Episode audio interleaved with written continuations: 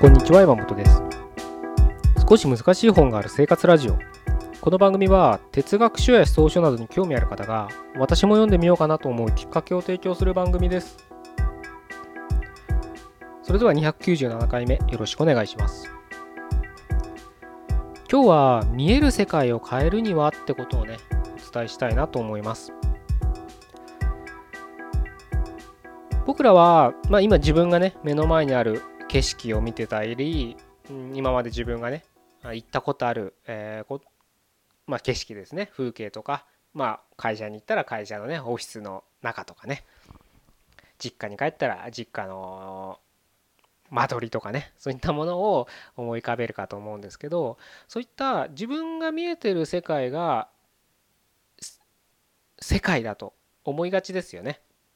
でまあこういったね哲学書とか思想書とかを読むとまあそれが本当に正しい世界なのかみたいなね問いがあの古今東西 古今東西？わかんないけど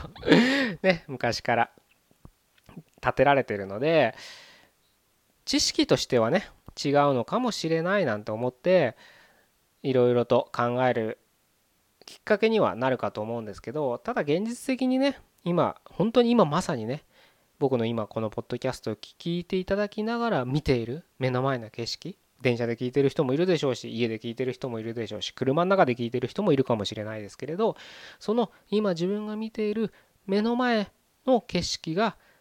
全てだっていうふうに思い思ってしまうっていうのはしょうがないことだと思うんです。ただしょうがないけれどもしかしたら今自分が見ている世界は違うんじゃないかっていうところに思いを馳せることも重要だと僕は思っててそれがやっぱり自分の次の決断の指針になったりするわけです。その意味で僕はやっぱり哲学書とか思想書とか俗っぽく言えば人が読まないような本を読むことによって人が見てない世界を見えるんじゃないかなっていうふうには思うんですね。具体的にはまあ、今で言えば知識の量の多さっても言い換えられるとは思うんです。まあ、知識が全てではないかもしれないですけどないに越したことはないわけでその意味で知識っていうのは重要視されるべきかなと思うんですけれど変な話、えっ、ー、と、例えばなんだろうな、具体的な例。僕、アメリカとかちょっと行ったことないんでわからないんですけれど、アメリカとかで、まあ最近その、現金でね、買い物するっていうのは、あんまりないのかもしれないんですけど、ちょっと行ったことないんでわからないんで、聞くところによるとね、やっぱカード文化が、ね、すごく行き渡ってるので、どんなとこでも大体カードで払ってしまうっていうのが多いのかもしれないけれど、まあ、向こうのコンビニ的なねスーパー的なところで小さな店とかだったらまだキャッシュでね払う人もいるかと思うんですけどそこのねレジのキャッシャーをやってる店員とかは引き算って概念がないらしいんですね。だから80円のまあまあ、8ドルのものを買うのに10ドル出したら普通だったらもう10-8で2ドルのお釣りだなんて思うわけじゃないですか。そういう概念がないらしいんです。足し算しかできないらしいんですね。だからお釣りも足し算で渡してくるらしいんです。らしいんですね。僕もちょっと経験したことがないんであのらしいとしか言えないんですけどもしかしたらこの音声を聞いてくださってる人ならああ確かになって思う人もいるかもしれないですねだからそういう人にとったら引き算できる人って恐ろしくなんかもう手品みたいに見えるはずなんですよ。まあ10とね8だったら分かりやすいかもしれないですけどもっと桁が増えたりとかなるとええ何それどうやったらそんなすぐお釣りが返せるの？みたいな。もう手品なんです。でも引き算の知識があるかないかだけの違いですよね。その速スピードの違いは。手品に見えるのは。だから引き算の知識っていうのは必要になるんですよね。そのなキャッシャーをやる人の能力。いや君は引き算ができるから時給を高くするよとかね。なるわけじゃないですか。現実的にね。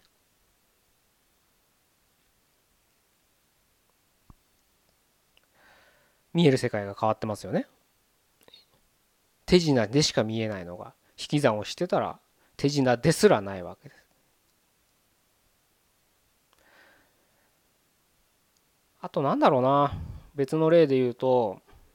前このポッドキャストでも話したことあるかと思うんですけどあのメンタリストの DAIGO さんっていらっしゃいますよね。テレビには最近は出てるのかどうか知らないんですけどもう僕も彼が動いてるのはあの YouTube の動画で見たことがあるだけなのでその YouTube の動画がいつ放送されてるのか最近のなのかもう何年も前なのかはねちょっとわからないんで彼が今メディアの露出をどのぐらいしてるのかわからないですけどまあ彼のそのいろんなねバラエティ番組であったり出てたりとは思うんですけど見たことある人だったら驚きだと思うんです。あれもうやらせだろうと。テレビ局最初から答え教えてるだろうって思わざるを得ないぐらい驚きだと思うんです。恐怖すら覚えるぐらいですよね。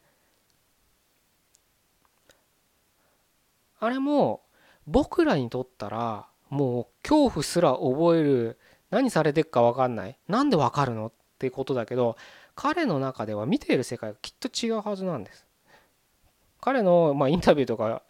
ちょっとねそんなちゃんと追いかけてる人がいるのかどうかわからないですし僕もよくわからないしそんな知らないですけれど確か月にね100万円ぐらいあの本を買って勉強とか読んでるらしいんですよね。うん。まあ、そのぐらいやっぱ知識をどんどんどんどん溜め込んでるってわけですけれどそういった意味で彼は彼の見ている世界は自分の中の知識の統合した世界なんだ。もちろん経験実践もありますあると思うんですけどその土台を支えるのは知識なんだまあ、心理学の知識、えー、表情を読み取るようなね知識であったりあとなんだろうなアナトミーみたいなその結局表情筋とかねそういった筋肉の動きとかそういったところまで読んでるはずなんですよ。そういったものを統合させたりとかだから心理学だけじゃない心理学って言ってもいっぱい細分化すればいっぱいあると思いますからそれすらも統合させてそしてまた肉体的なところも統合させたりとかですね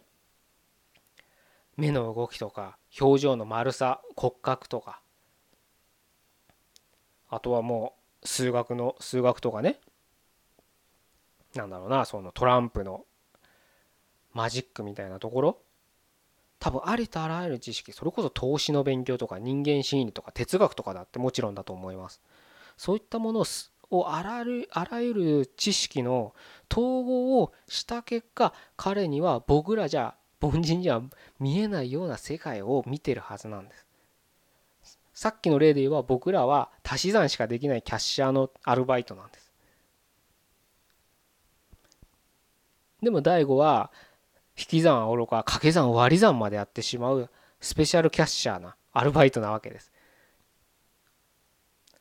同じレジ打ちの仕事をするにしても僕と大悟では僕らと大悟では見ている世界が違う。そういうことだと思うんですね僕は。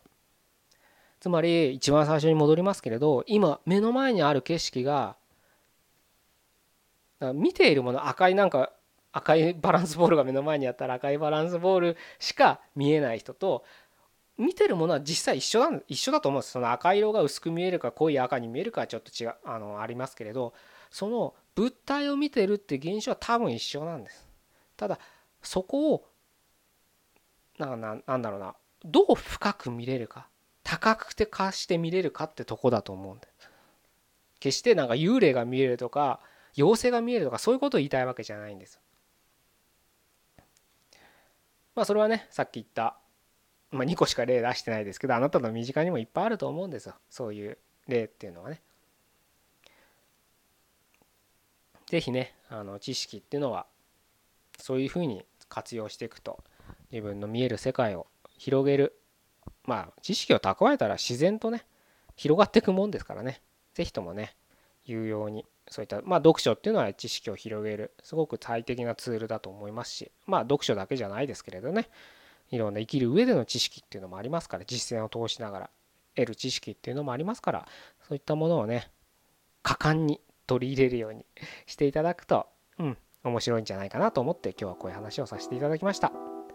じゃあ297回目以上で終わりたいと思います。ここまでどうもありがとうございました。